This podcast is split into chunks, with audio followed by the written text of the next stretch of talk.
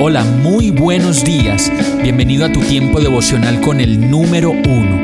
Qué alegría saludarte con la certeza de que Dios está obrando en tu vida su perfecta y buena voluntad, ya sea porque estás aprendiendo de un momento difícil o porque estás disfrutando de su amor a plenitud con paz y tranquilidad.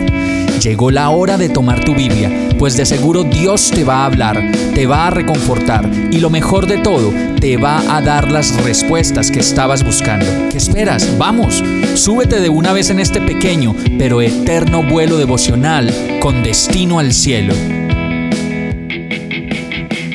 Y el mensaje de hoy se llama oposición. Éxodo 23, 22 dice, pero si te aseguras de obedecerlo y sigues todas mis instrucciones, entonces yo seré enemigo de tus enemigos y me opondré a todos los que se te opongan. En este verso viene diciendo Moisés que quien prestara atención al ángel del Señor y se asegurara de obedecerle y de seguir todas sus instrucciones, entonces tendría defensa de sus enemigos y asimismo una resistencia contra todos los que se nos oponen.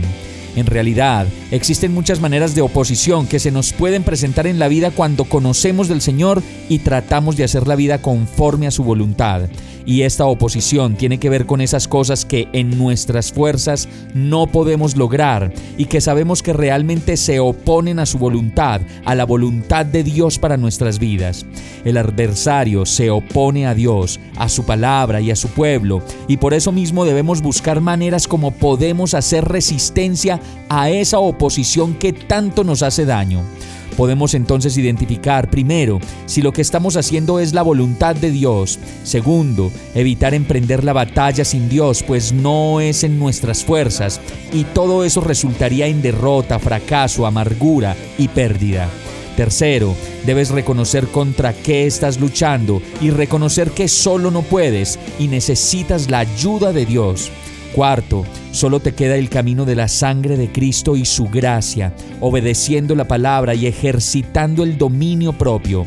Orar en todo tiempo para llevar todo pensamiento en obediencia a Dios y someterte con un corazón quebrantado lleno de fe.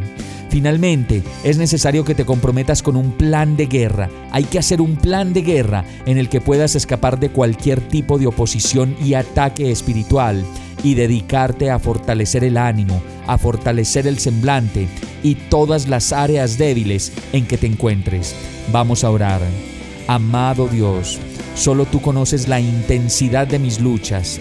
Siento que en mis fuerzas no lo puedo lograr y por eso hoy te suplico que me guíes y me des las fuerzas y estrategias para salir de toda oposición, de toda opresión y de toda lucha espiritual en mi vida. Me rindo a ti, Señor. No puedo solo. Y todo esto te lo pido en el nombre de Jesús. Amén. Hemos llegado al final de este tiempo con el número uno. No te detengas, sigue meditando durante todo tu día en Dios, descansa en Él, suelta los remos y déjate llevar por el viento suave y apacible de su Santo Espíritu. Solo compártelo con quien lo necesite y ames. Hoy, de la mano de Dios, todo será un gran día. Para más información visita nuestra página www.iglesiabierta.com o llámanos al 313-334-0116. Oramos y rogamos para que cada día te enamores más de Dios y para que no pares de pasar todo tu tiempo con el número uno